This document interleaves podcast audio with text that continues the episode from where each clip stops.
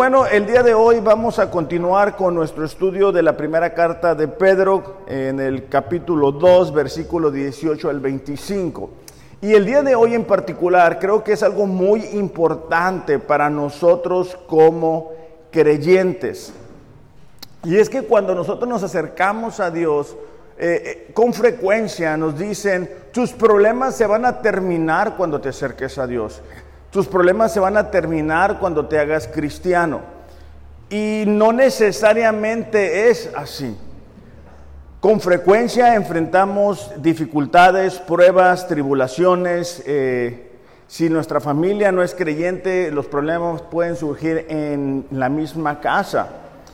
Eh, también es una realidad que cuando nuestros valores y nuestras convicciones cambian, vamos a comenzar a experimentar por, por decirlo de alguna manera, ir en contra de la corriente. Es decir, si tú eres alguien en una familia donde todos toman, donde todos bailan, donde todos transean, y después tú dices que yo, yo ahora soy cristiano, soy cristiana, eh, pues vas a ir en contra de lo que ellos están creyendo. Si tú tienes un grupo de amigos donde todos toman, todos son infieles, todos dicen groserías, y tú comienzas a permitir que Dios te cambie, vas a ir en contra de eso.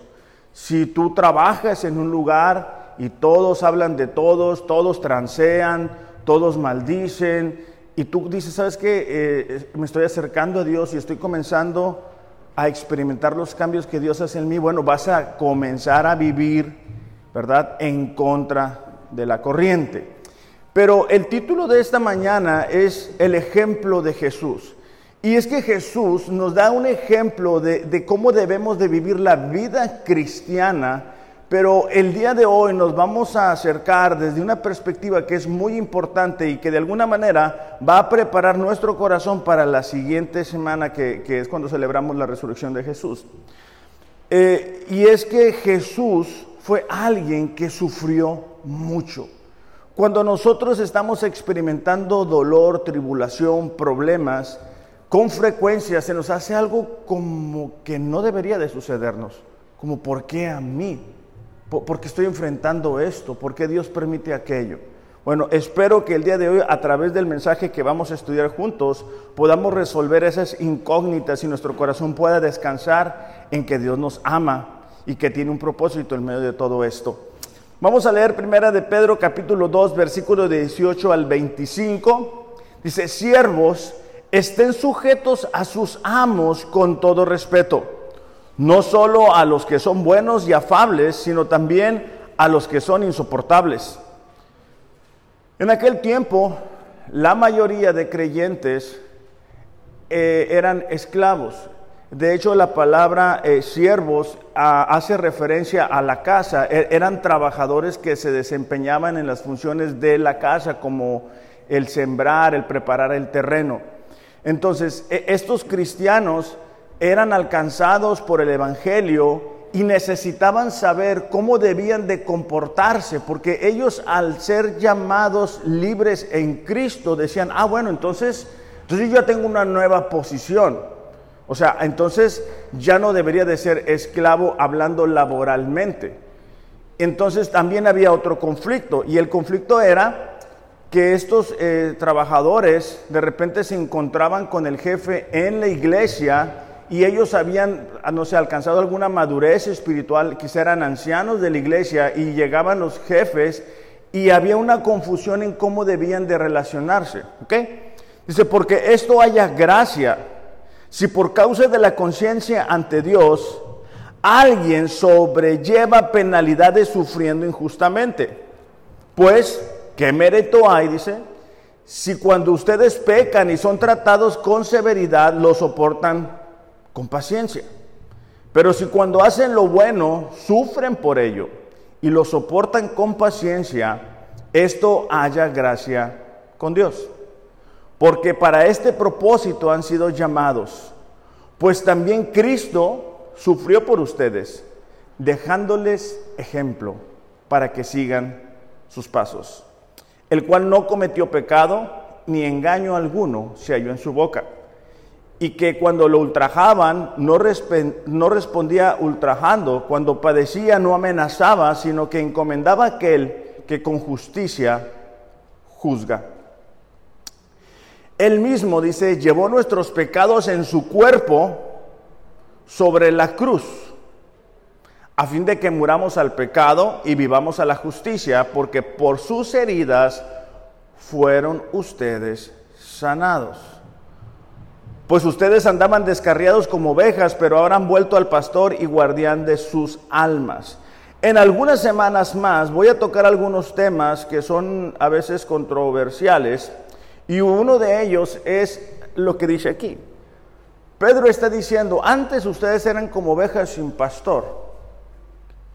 Cristo pagó por nuestros pecados, cubrió nuestras enfermedades. Aquí está hablando de nuestra condición caída, de una, de una enfermedad espiritual, la enfermedad del pecado que hay en el corazón de toda la humanidad. Con frecuencia utilizamos este texto para decirle a la gente, mira, ya ves, tienes que estar sano. Si no estás sano es porque te falta fe. Y eso es, pues como se dice, muy mala onda, porque ahora no únicamente estás enfermo físicamente, sino que te sientes mal por no tener la fe suficiente. Ahora, ¿Dios puede sanar a una persona? Claro que sí, por eso nos reunimos, por eso pedimos. Pero aquí el texto está hablando de la condición humana, por eso es que continúa diciendo que éramos como ovejas sin pastor. Aún ahí mismo dice, ¿verdad? Que Él el versículo 24, Él mismo llevó nuestros pecados en su cuerpo sobre la cruz a fin de que muramos al pecado y vivamos a la justicia. Por sus heridas ustedes fueron sanados. Ahora, aquí lo que nos está hablando el texto es de que Jesús nos está dejando un ejemplo de cómo debemos nosotros enfrentar esos momentos en los que sufrimos. Hebreos capítulo 4, versículo 14, si quieren poner una marquita ahí y darle unas vueltas páginas este, para encontrar a Hebreos capítulo 4, versículo 14 al 16. Dice así, Jesús, el Hijo de Dios, es nuestro gran sumo sacerdote, que ha entrado en el cielo. Por eso debemos seguir firmes en la fe que profesamos. Recuerden que en el Antiguo Testamento, en el Antiguo Pacto, estaba el, sumo sacerdote que entraba una vez al año para hacer cubrir eh, los pecados de, toda la nación. En el nuevo pacto tenemos a Jesús, ¿verdad? Que Él se presenta como ese sacrificio. Dice el versículo 15, pues, dice, nuestro sumo sacerdote puede compadecerse de nuestra debilidad, porque Él también, dice, estuvo sometido a las mismas pruebas que nosotros, solo que jamás pecó. Jesús estuvo aquí en la tierra. Él sabe lo que se siente cuando nosotros nos sentimos solos, cuando nosotros nos sentimos traicionados, cuando las cosas quizá no están funcionando como esperamos. Entonces, Él se puede compadecer. No sé si te ha pasado, pero, pero hay veces que tú tienes una situación difícil y se la quieres comentar a alguien y ese alguien te da un consejo, pero no lo ha vivido. O sea, no sabe cómo se siente. Entonces, claro, el, consejo se recibe, pero no es lo mismo decir, ah, mira, él ya pasó por aquí, él ya enfrentó esa situación, él ya sabe cómo me siento. ¿Ok? Entonces, aquí nos está diciendo el texto que Jesús, él, él sabe cómo nos sentimos cuando estamos siendo tratados de una manera incorrecta. Para estos creyentes a los que es enviada la carta, no había, no había esto de, que había ahora instituciones, de que si alguien te corre, vas al gobierno y levantas un reporte y luego al, jefe le dan una multa. No, no existía nada de eso. Entonces, ellos como creyentes necesitaban entender por qué Dios permitía que fueran tratados de una manera incorrecta. ¿Por qué Dios permitía que estuvieran sufriendo sin, en teoría, y de acuerdo a lo que leemos aquí, ellos estuvieran viviendo correctamente. Entonces, el versículo 15, eh, para terminar, dice, porque él también estuvo sometido a las mismas pruebas que nosotros, solo que jamás pecó. Acerquémonos pues, dice, con confianza al trono de Dios amoroso, para que Él tenga misericordia de nosotros y en su bondad nos ayude a la hora de la necesidad. ¿Ok? Entonces sigue afirmando el escritor de Hebreos que Él nos puede comprender y que podemos llegar con toda sinceridad y decirle, Señor, tú sabes cómo me siento. Tú sabes que es difícil estar así. Tú sabes que, me, siento desanimado, me siento cansado. Tú sabes cuántas veces te he pedido esto. Él, comprende eso. Él no, él no es insensible a nuestro dolor o nuestro sufrimiento. Desafortunadamente, nosotros, hablo en términos generales, ¿no? Quizá algunos no, pero eh, consideramos que si nos va bien, o sea, que, si estamos bien económicamente, que si estamos saludables, entonces eso proviene de Dios. Pero si viene una situación adversa, alguien nos paga mal, un dolor, una enfermedad, eso no proviene de Dios. Entonces, no puede ser así porque el que está por encima de todo y de todos es Dios. Entonces, hasta que no aprendamos a considerar el sufrimiento como este, una herramienta que Dios utiliza para pulir nuestro carácter, no lo vamos a abrazar, no lo vamos a recibir de la forma correcta. No es que Dios se olvidó de nosotros, no es que a Dios no le importa lo que estamos sufriendo ni nuestras lágrimas, no es que Dios esté de acuerdo cuando alguien nos paga mal, es que Él lo permite para pulir nuestro carácter, nuestra convicción, nuestra firmeza. Necesitamos como creyentes entender esto porque estamos viviendo tiempos difíciles, tiempos complicados donde nuestra, nuestra interesa de carácter es lo que nos va a permitir mantenernos firmes en lo que decimos creer. De hecho, la palabra ejemplo es la palabra upogramón y literalmente significa por escrito y se refiere a un modelo puesto debajo de una hoja de papel de calcar para que las imágenes originales se puedan duplicar. Entonces, el ejemplo de Jesús es eso que nosotros necesitamos replicar, es un modelo a seguir. De hecho, la, palabra pisadas o huellas es lo que nosotros entendemos como el sendero de Jesús. Y cuando nosotros leemos los evangelios, cuando nosotros miramos lo que Jesús enfrentó, nos vamos a dar cuenta que que no deberíamos de extrañarnos cuando vienen sufrimientos a nuestras vidas. Isaías 53.3, Isaías 53.3 dice así, hablando de Jesús, dice, fue despreciado y desechado de los hombres, varón de dolores y experimentado en aflicción la nueva traducción viviente dice, conocedor del dolor más profundo. Y como uno de quien los hombres esconden el rostro, fue despreciado y no lo estimamos. Entonces, este texto es muy importante porque nos ayuda a recordar que Jesús es ese varón experimentado en dolores, que es conocedor del dolor más profundo. Eso nos ayuda a entender que cuando tú y yo estamos con un dolor, con algo en nuestro corazón, con una angustia, con una preocupación, Él ha sido experimentado en esa área y por eso nos puede ayudar. Y Él nos ha dado un ejemplo de su manera de vivir. Entonces, cuando tú y yo enfrentemos un sufrimiento, cuando tú y yo enfrentemos un dolor, necesitamos replicar o calcar su ejemplo. Ahora, vamos a mirar tres características que vamos a descubrir aquí mientras volvemos a leer este texto. Y el primero de ellos es que necesitamos sufrir injustamente. Sufrir injustamente. Primera de Pedro 1.19 dice, si por causa de la conciencia ante Dios alguien sobrelleva penalidades sufriendo injustamente. ¿A, qué se refiere el texto aquí?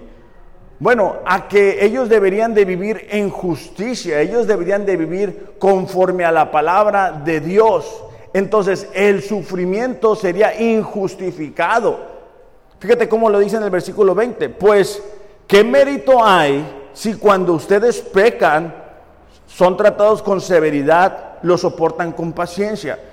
Pedro está diciendo, bueno, no existe mérito alguno en que si tú haces algo incorrecto, te llega la justicia y lo soportas. Pues eso lo hace cualquiera, ¿no? O sea, si, alguien roba algo y, lo atrapan en la maroma, pues no le va a quedar de otra más que cumplir con la justicia. E, eso, eso lo hace cualquiera. ¿Estamos de acuerdo, ah? ¿Sí estamos de acuerdo? Hágame una señita. Ok, Pero dice, si cuando hacen lo bueno, sufren por ello y lo soportan con paciencia, esto haya gracia con Dios. Entonces,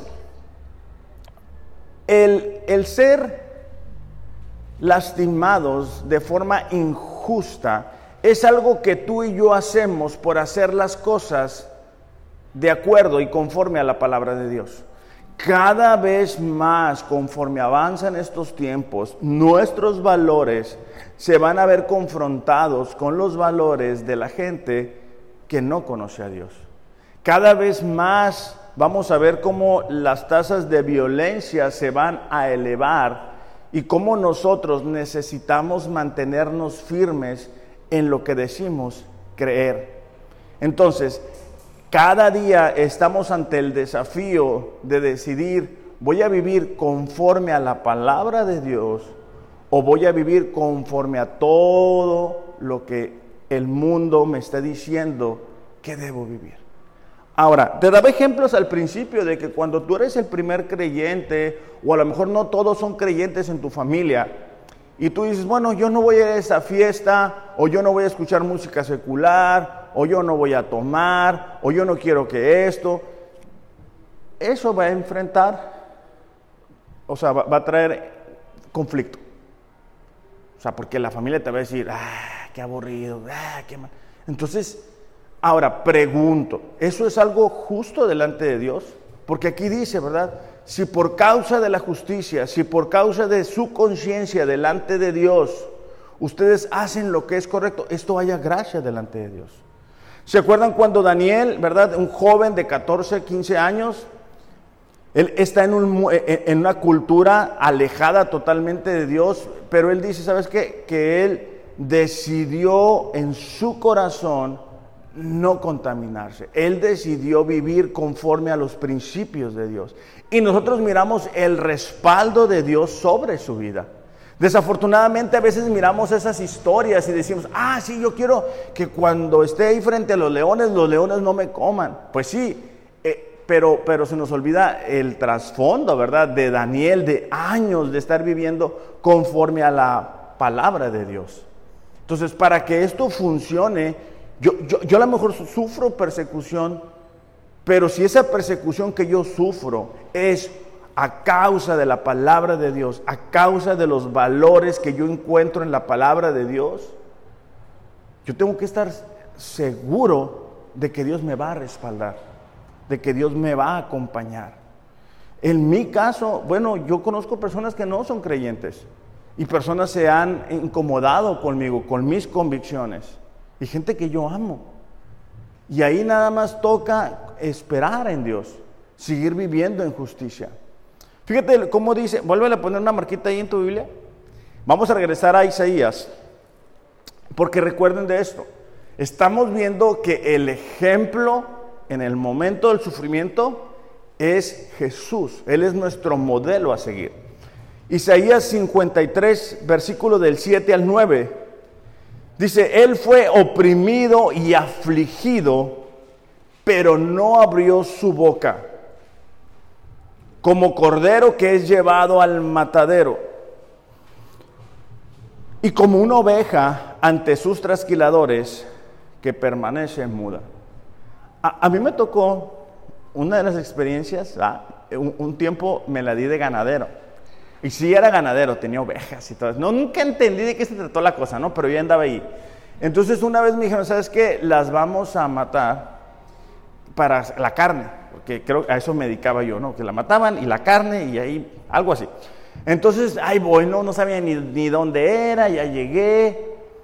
todo perdido, no me deja ni pasar, no, pues que él es el dueño de unas ovejas. Ay, ya llegó el dueño de las ovejas, ¿no? Qué experiencia tan más fea. Era, o sea, pues era un mundo de sangre por todos lados, porque ahí se, pues, se dedican a, matar este, los animales. Pero era como un corral así, así grande. Pero en una parte se iba haciendo chica, chica, chica, chica, hasta que llegaban al lugar donde les daban, pues los mataba.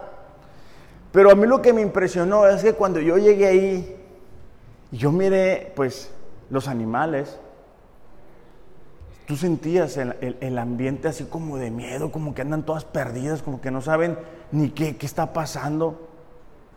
Y entre más se acercaban así, pues más, más nerviosas tú las ves. Porque ellas saben, según me explicaron ahí los, los expertos, hacia dónde van. Bueno, aquí nos dice que Jesús fue oprimido, afligido, pero que no abrió su boca. Se recordarán que cuando Jesús es arrestado, se comienzan a burlar de él. De hecho dice, ¿verdad? Este, el, el texto que buscaban testigos falsos, ¿verdad? Para poderle acusar de una manera equivocada, y eso lo vamos a ver un poquito más la siguiente semana. Pero las historias no coincidían, ¿no? Y dice aquí que él no abrió su boca. Cuando nosotros sufrimos dolor, qué difícil es hacer eso. O sea, cuando, cuando, cuando alguien te ataca verbalmente, ¿qué es lo primero que surge en, tu corazón? Un deseo de decir, Dios te bendiga, hermano. O es un deseo de decir, te voy a contestar. Y luego muchas veces decimos, como se merece. O sea, yo le dije lo que se merece. Ok, eso es lo humano, eso es lo carnal. Pero aquí Jesús dice, bueno, aquí el texto dice que Jesús no abrió su boca. Aun cuando le escupían y se burlaban de él, lo lastimaban, él, él no contestó esa agresión. Ese es el ejemplo para nosotros. Versículo 8 dice, por opresión y juicio fue quitado. Y en cuanto a su generación, ¿quién tuvo en cuenta que él fue cortado de la tierra de los vivientes por la transgresión de mi pueblo, a quien correspondía la herida? Se dispuso con los impíos su sepultura, pero con el rico fue su muerte. Aunque no había hecho violencia, ni había engaño en su boca. O sea, la crucifixión de Jesús, ¿verdad? Fue un acto de, de, los líderes religiosos, pero no fue a causa de que Jesús hubiera hecho algo equivocado. La razón que Él es crucificado fueron nuestros pecados. Es decir, la forma en que le trataron fue algo injusto. Entonces, cuando nosotros experimentamos una traición, un dolor, alguien nos lastimó, tenemos que aprender a seguir el ejemplo de Jesús. Porque no hay algo, y, vaya, yo tengo experiencia en eso porque eh, a mí algunas personas eh, no me han correspondido el favor y, uno se siente triste, uno se siente desanimado. Pero, pero si uno lleva eso, ¿verdad? Y lo comparas con lo que Jesús hizo, en este caso por mí en la cruz, pues lo que Jesús hizo en la, en la cruz es mucho más pesado. Filipenses capítulo 2, versículo 14. Dejen su marquita en, en Pedro, ¿eh? Esa no se les vaya a olvidar, este, porque al rato vamos a rezar. Dice, hagan todas las cosas sin murmuraciones ni discusiones. Otra vez, cuando alguien nos trata mal, nosotros con frecuencia murmuramos, discutimos, nos quejamos, ¿verdad? En el ambiente de trabajo el, jefe nos carga la mano y, sentimos ese deseo de decírselo, que, todo México se entere, ¿verdad? Ah, ya supiste lo que me hizo, qué mala onda.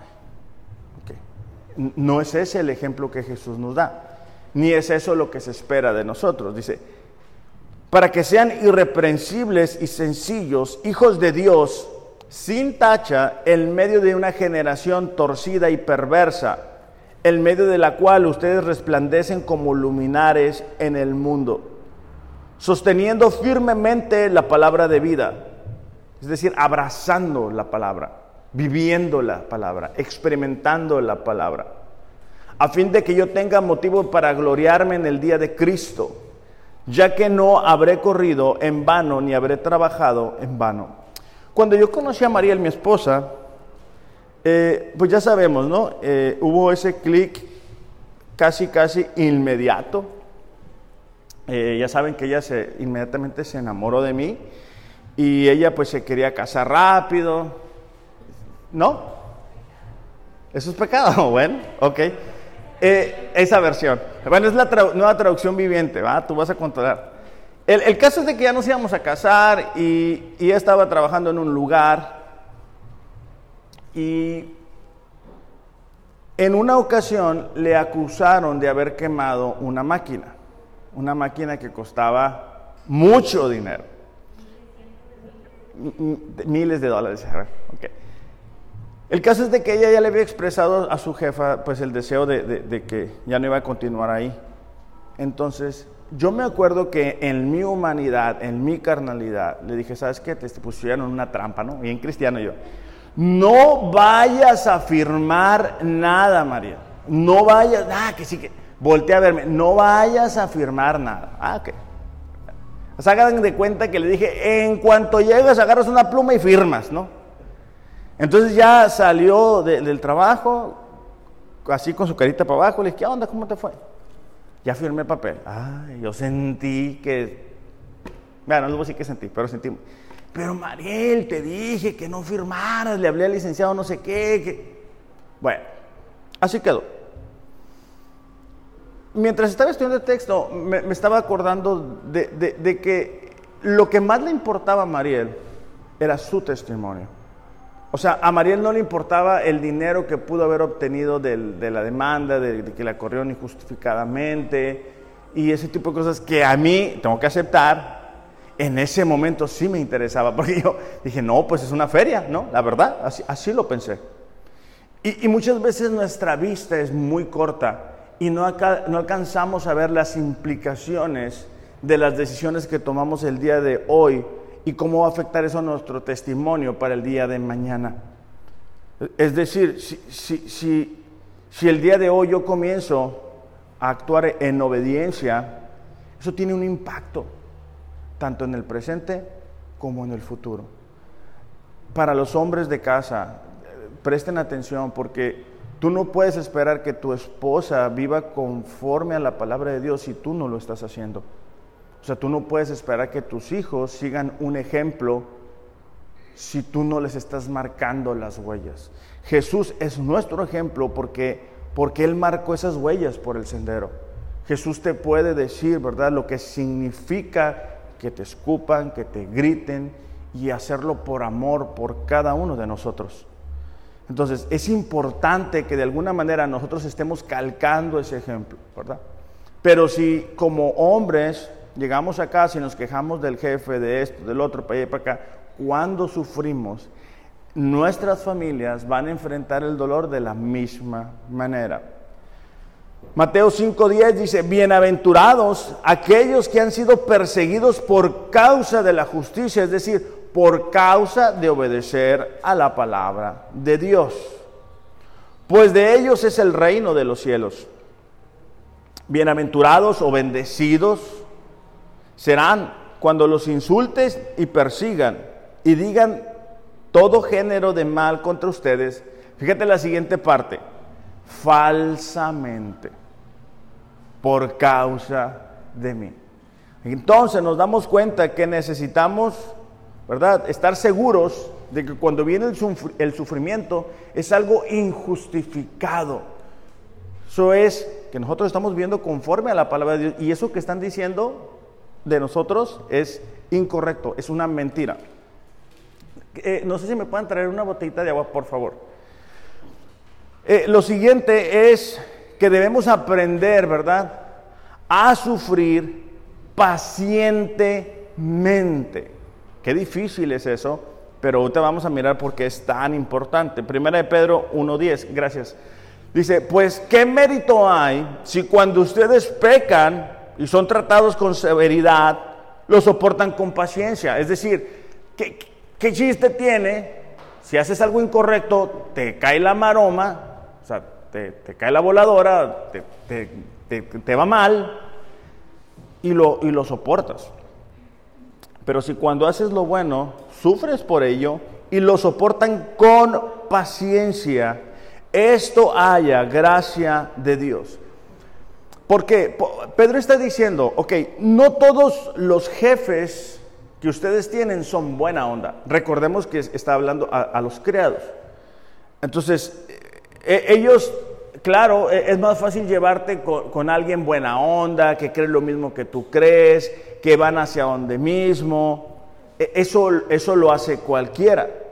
Pero tenemos que aprender a soportar con paciencia el dolor y el sufrimiento. ¿Por qué? Porque hay cosas, iglesia, que no se arreglan de la noche a la mañana. Hay motivaciones en nuestro corazón que no se van de un día a otro. Estamos tan acostumbrados a vivir por emociones, ¿verdad? Ah, yo siento esto. Ah, no, ahora yo siento aquello. Ah, ahora yo siento ir a este lugar. No, ahora yo siento visitar otro lugar. Son emociones. Y los procesos de Dios van hasta lo más profundo de nuestro corazón. O sea, Él sabe realmente lo que necesitamos durar en ese horno de sufrimiento. Él nos ama, pero porque nos ama necesita ir a lo más profundo.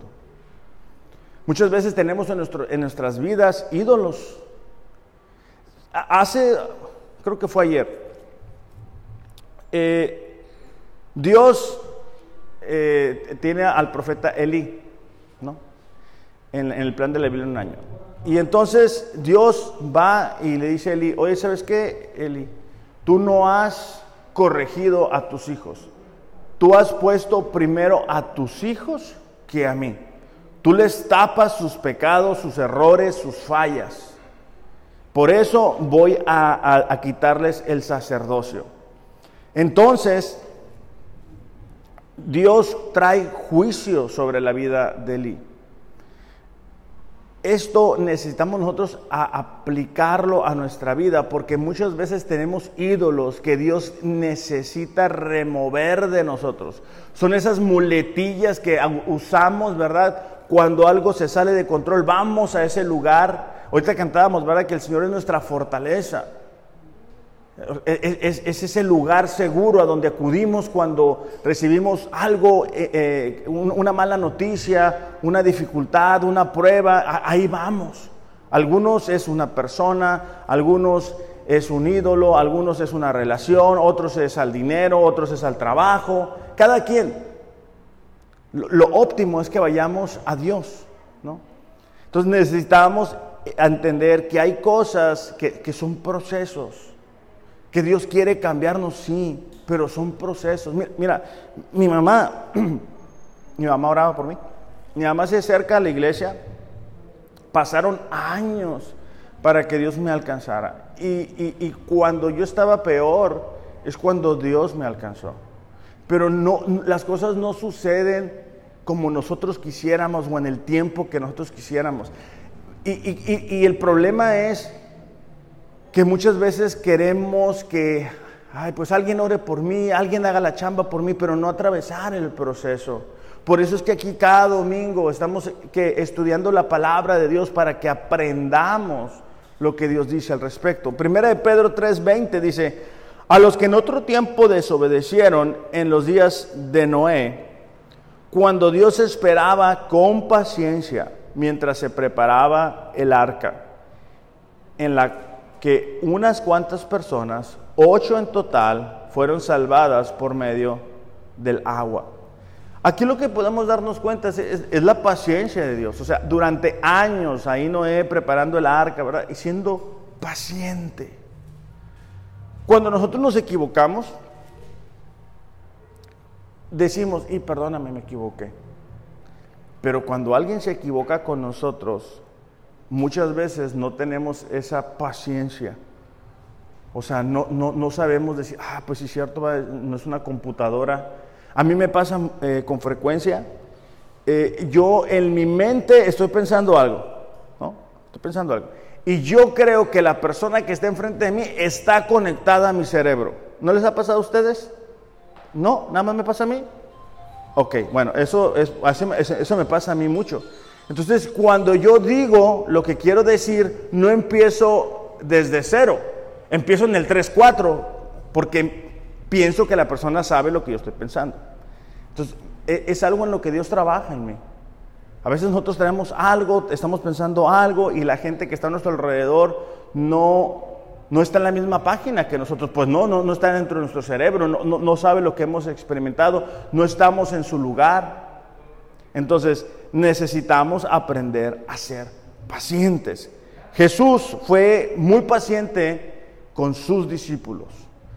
Marcos capítulo 14, versículo 38 Solamente a manera, hay muy, demasiados ejemplos, ¿no? Pero Marcos capítulo 14, versículo 38, nos relata porque el enfrentamiento estaba a punto de comenzar y los discípulos necesitaban orar, ¿ok?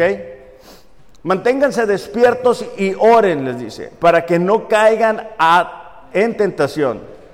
A decir verdad, el espíritu está dispuesto, pero la carne es débil. Jesús dice, ¿saben qué? Ya, ya, viene la cosa. O sea, ustedes necesitan orar. Ahorita es el momento en el que yo los necesito conmigo. Y los discípulos se quedan dormidos. ¿Qué harías tú en ese momento?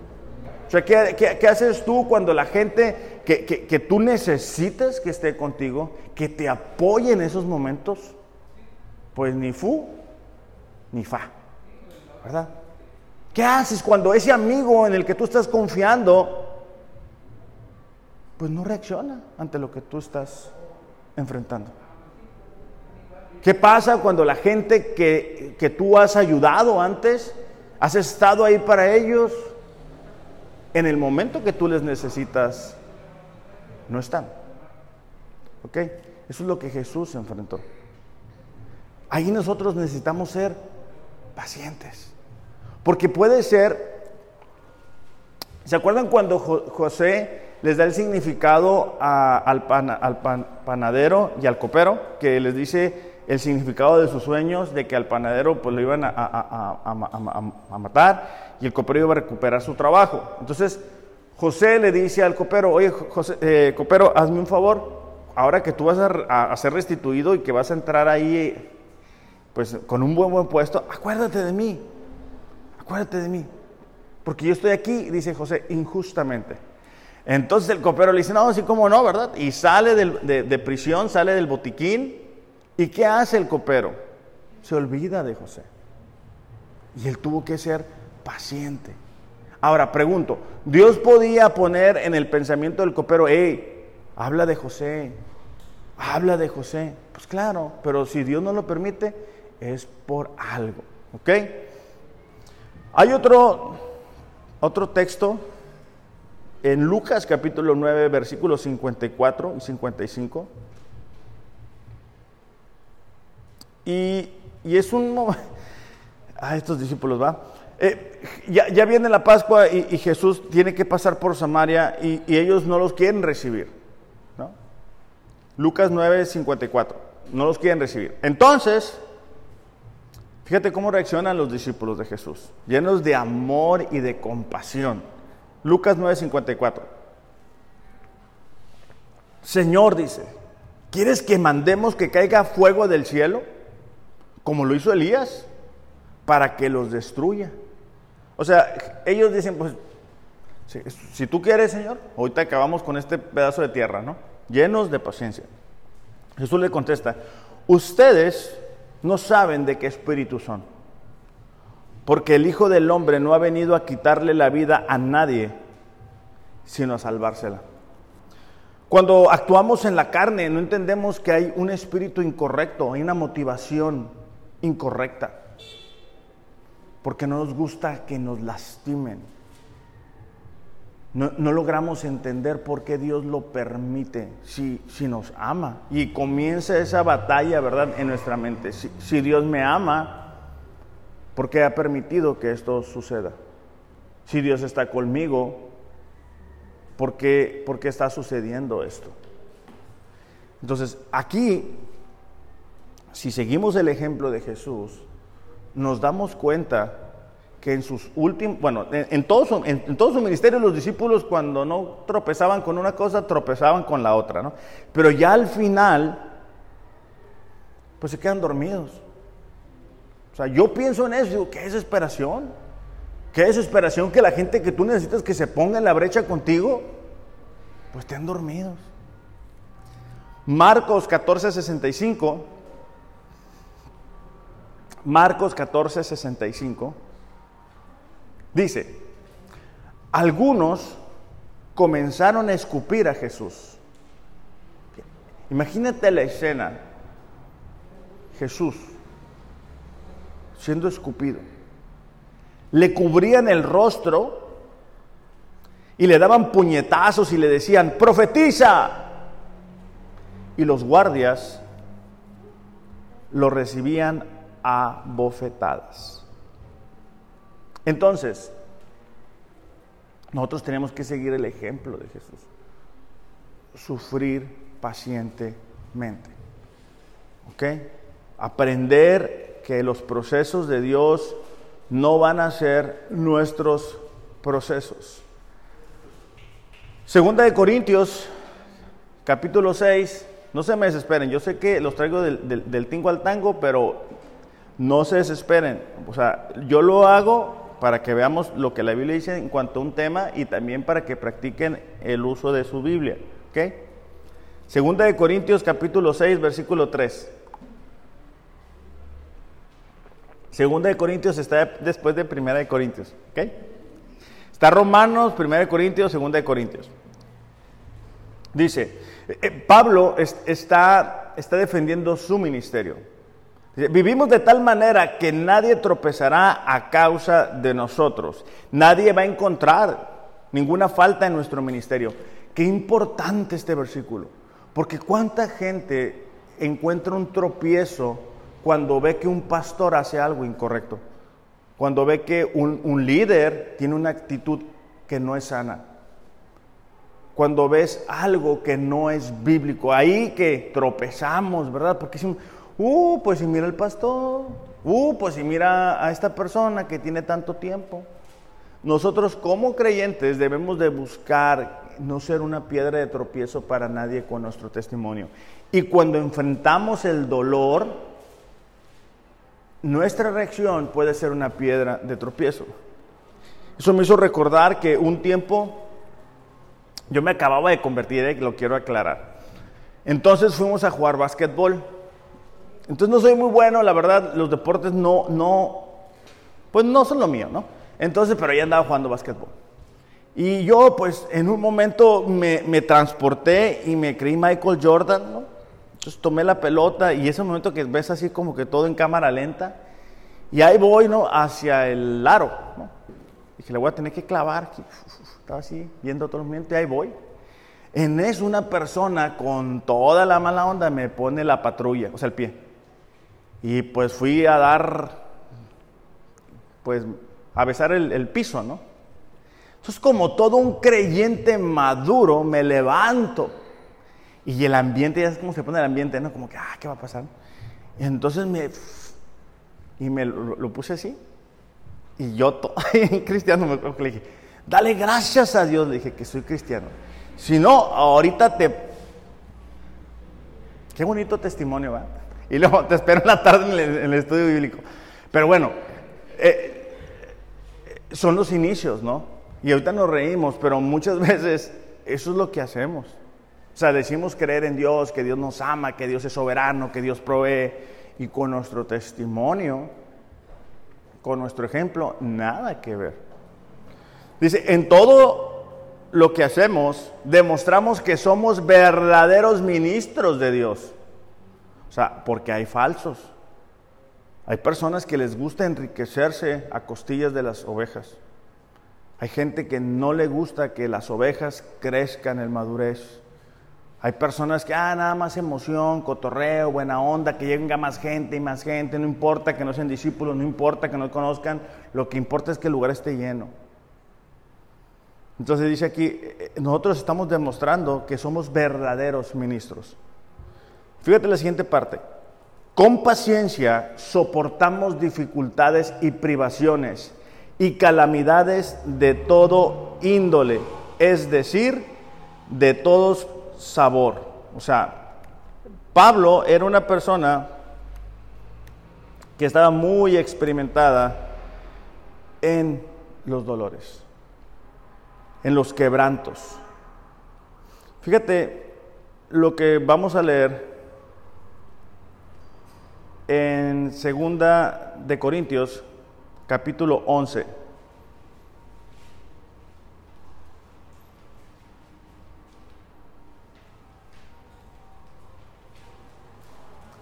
Versículo 10.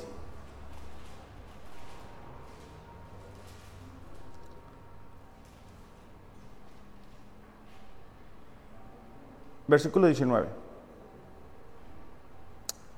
Versículo 18. Dice, ya que otros se jactan de sus logros humanos, yo también lo haré. Después de todo, ustedes se creen muy sabios, pero con gusto soportan a los necios. Aguantan cuando alguien los esclaviza, les quita todo lo que tienen, se aprovecha de ustedes, toma el control de todo y les da una bofetada. Pablo está hablando a la iglesia de Corinto y le dice, ¿saben qué? Yo he derramado mi corazón por ustedes. Pero ustedes están enamorados de los falsos maestros, esos que les quitan todo, esos que les controlan. Me da vergüenza decir que nosotros fuimos demasiado débiles para hacer lo mismo. Es decir, Pablo dice, yo, yo, ser incapaz de, de tomar ventaja de ustedes. Pero sea lo que sea, de lo que ellos se atreven a jactarse, otra vez hablo como un necio. Me atrevo a jactarme de lo mismo. ¿Son hebreos? Yo también. ¿Son israelitas? También lo soy. ¿Descendientes de Abraham? También yo. Eh, ¿Siervos de Cristo? Bueno, sé que sueno como loco, pero lo he servido mucho más. He trabajado con más esfuerzo, me han encarcelado más seguido. Fui azotado innumerables veces. Enfrenté la muerte en repetidas ocasiones. En cinco ocasiones los líderes judíos me dieron 39 latigazos, porque no podían darles más. Tres veces me azotaron con varas, una vez fui apedreado, tres veces sufrí naufragios, una vez pasé una noche y el día siguiente a la, a la deriva del mar. He estado en viajes largos, enfrenté peligros de ríos, de ladrones, peligros de mi propio pueblo, los judíos, también de los gentiles. Enfrenté peligros en las ciudades, en desiertos, en mares, peligros de hombres que afirman ser creyentes, pero que no lo son. He trabajado con esfuerzo y por largas horas soporté muchas noches sin dormir. He tenido hambre y sed. A menudo me he quedado sin nada que comer. He temblado de frío sin tener ropa suficiente para mantenerme abrigado. Además de todo esto, a diario llevo la carga de mi preocupación por todas las iglesias. E-, es un ejemplo de un hombre de Dios como Pablo que está enfrentando sufrimiento y Él lo hace con paciencia. ¿Okay? Para ayudarnos a entender que la vida cristiana también vamos a enfrentar situaciones. La diferencia es que cuando nosotros enfrentamos el dolor, Dios tiene un propósito para nosotros. El propósito es que seamos más como Cristo. El propósito es que al ser más como Cristo, personas puedan ver y decir, ¿cómo le hace esta persona si está enfrentando esta situación para estar tan tranquilo? ¿Por qué está tan confiado? ¿Por qué, tiene diferente? Ahí es cuando nosotros podemos ser esa ciudad espiritual, el medio de una ciudad física. En lo tercero, ya se me perdió, es que necesitamos sufrir confiadamente sufrir confiadamente. Primero de Pedro 1, 23 dice, ¿y quién hablando de Jesús, cuando lo ultrajaban, no respondía ultrajando. Cuando padecía, no amenazaba. Fíjate la siguiente parte. Sino que encomendaba a aquel que juzga con justicia. Encomendar es una palabra que en su idioma original es comprometer o entregar y, está escrito en un tiempo que aplica desde el pasado, presente y futuro. Es, decir, Cristo no, estaba, no encomendó en una ocasión, sino que toda situación que le venía, Él constantemente la estaba entregando a Dios a través de la oración. Y esto es importante porque si nosotros no vemos eso, vamos a querer responder en nuestras fuerzas, en nuestra capacidad, en, nuestra humanidad, en me la hizo, me la paga, o en decirle a todo mundo, ¿verdad? Lo que estamos sintiendo, incluido las redes sociales. Pero cuando sufrimos dolor, podemos ir a ese lugar seguro, a esa fortaleza que es Dios, porque Él sabe cómo te sientes. Lucas capítulo 23, versículo 33 y 34, por favor. Lucas 23, 33 y 34. Cuando llegaron a un lugar llamado la calavera, lo clavaron en la cruz y a los criminales también uno a su derecha y otro a su izquierda. Jesús, desde que lo toman en, arresto y lo van golpeando y lo van lastimando, él constantemente repite esta frase que vamos a leer a continuación. Y él dice, Padre, perdónalos, porque no saben lo que hacen. Es decir, él estaba encomendando su dolor, su sufrimiento, la injusticia a Padre. La pregunta para nosotros es con qué frecuencia hacemos eso. O sea, con qué frecuencia llevamos esa situación, ese dolor, ese sufrimiento, ese quebranto a Dios. Porque humanamente tenemos la tendencia de contárselos a todos en la chamba, en la familia. Y te lo voy a decir a ti porque eres de mi confianza, ¿verdad? Y si le queremos meter así como un giro ahí medio cristiano es, te lo digo para que ores. Claro, es bueno tener apoyo en oración, claro que sí. Pero nuestro primer recurso debe de ser Dios, encomendárselo, entregárselo a Dios y decirle, Dios, estoy sufriendo, eh, eh, me está doliendo, es algo que me lastima, ayúdame, ayúdame porque no tengo las fuerzas. Ayúdame porque sinceramente te puedo decir, yo no creo que esto es justo. O sea, yo no creo que esto es correcto. Hechos capítulo 7, versículo 59, nos habla de Esteban. Y, dice ahí, ¿verdad? Que mientras lo apedreaban, en ese tiempo estaba la persecución de los cristianos, Esteban invocaba al Señor y decía, Señor, recibe mi espíritu. Y cuando cae de rodillas, pero quiero que te imagines la, escena, que le están cayendo piedras en la cabeza. ¿Ok? Clamó en alta voz, Señor, no les tomes en cuenta este pecado. Es decir, perdónalos, no saben lo que hacen. O sea, eso, eso es fácil a lo mejor para nosotros aquí mientras adoramos, Señor, perdónalo. Pero imagínate que te están dando zapes en la cabeza, porque le están cayendo piedras, lo están apedreando. Y, y tener esa convicción es seguir el ejemplo de Jesús, es seguir sus pisadas. Es no querer tomar la justicia en nuestras manos. Es no decir, me lo hace, me lo pago. Ahora, esto, esto que estamos hablando es sobrenatural. O sea, esto, esto surge de nuestra relación con Dios. esto es de pasar tiempo en la lectura, de, pasar tiempo en oración, de, decirle, Señor, tú sabes cómo estoy, tú sabes cómo me siento, tú sabes lo, lo que está pasando alrededor de mi vida. Iglesia, recuerden, servimos a un Dios vivo. Es un Dios que escucha nuestra oración. Es un Dios que conoce nuestra condición. Es un Dios que sabe que todos los días nos vamos a equivocar pero, que, pero es un Dios que aún así nos ama y que eh, Él está buscando a través de los sufrimientos que muchas veces tenemos que enfrentar el moldear nuestro carácter. Eh, eh, por ejemplo, en mi caso, el, perder gente que yo amé, bueno, fue un dolor muy profundo, pero que me ha ido llevando a depender más de Dios, de no recurrir a una u otra persona quiero aclarar esto. No significa que no puedo confiar en nadie.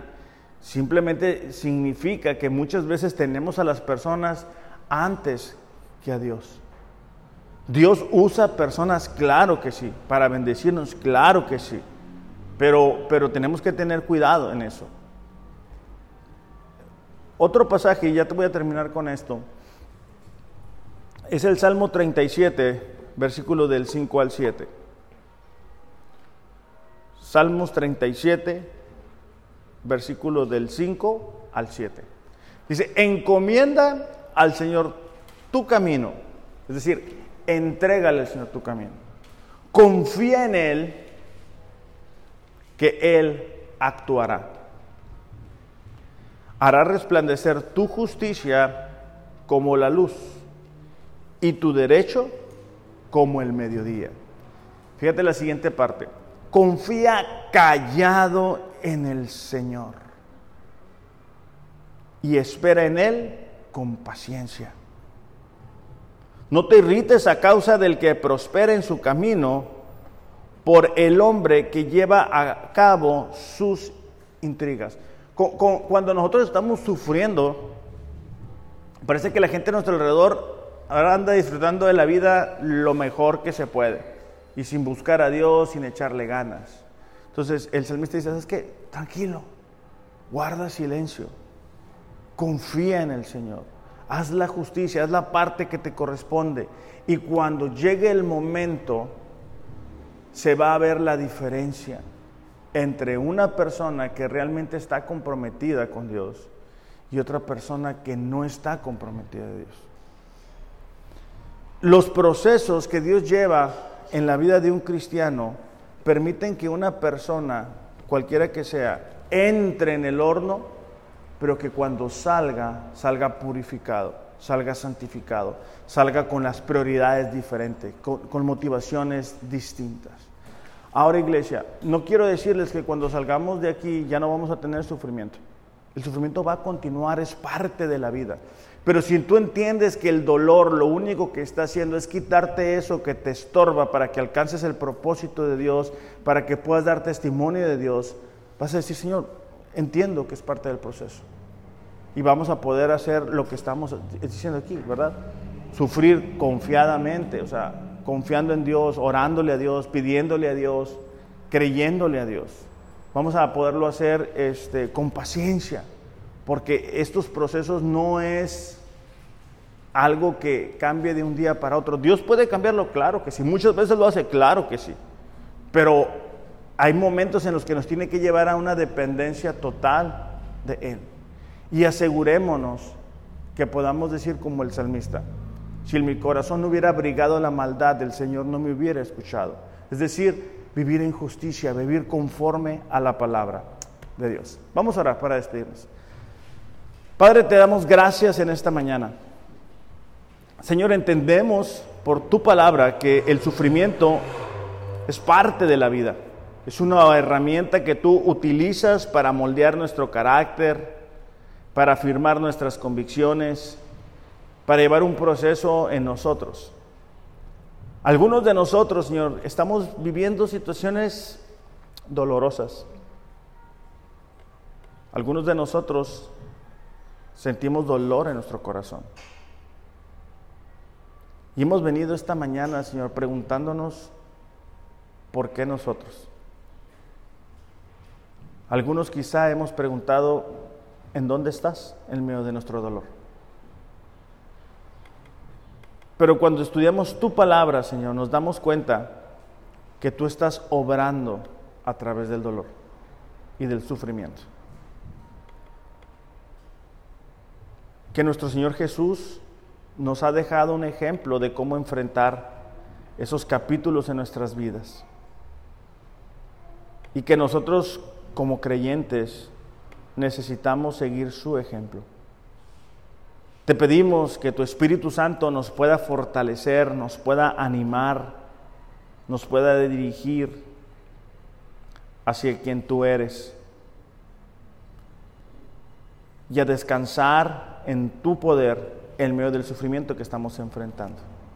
Te damos gracias, Señor, porque el día de hoy entendemos que hay un propósito para todo esto y cuál es la actitud que debemos de tener. En el nombre de Jesús, amén. Iglesia, que tengan un excelente, excelente domingo. Aquellas personas que nos están visitando por primera vez o aquellas personas que no, eh, no, no son creyentes aún, que no han depositado su vida en Dios. En la parte de atrás van a estar algunas personas que les pueden ayudar, les pueden presentar el plan de salvación y que ustedes tomen la decisión de recibir a Jesús en sus corazones. Que tengan un excelente domingo, los amo, pero Dios les ama más. Gracias.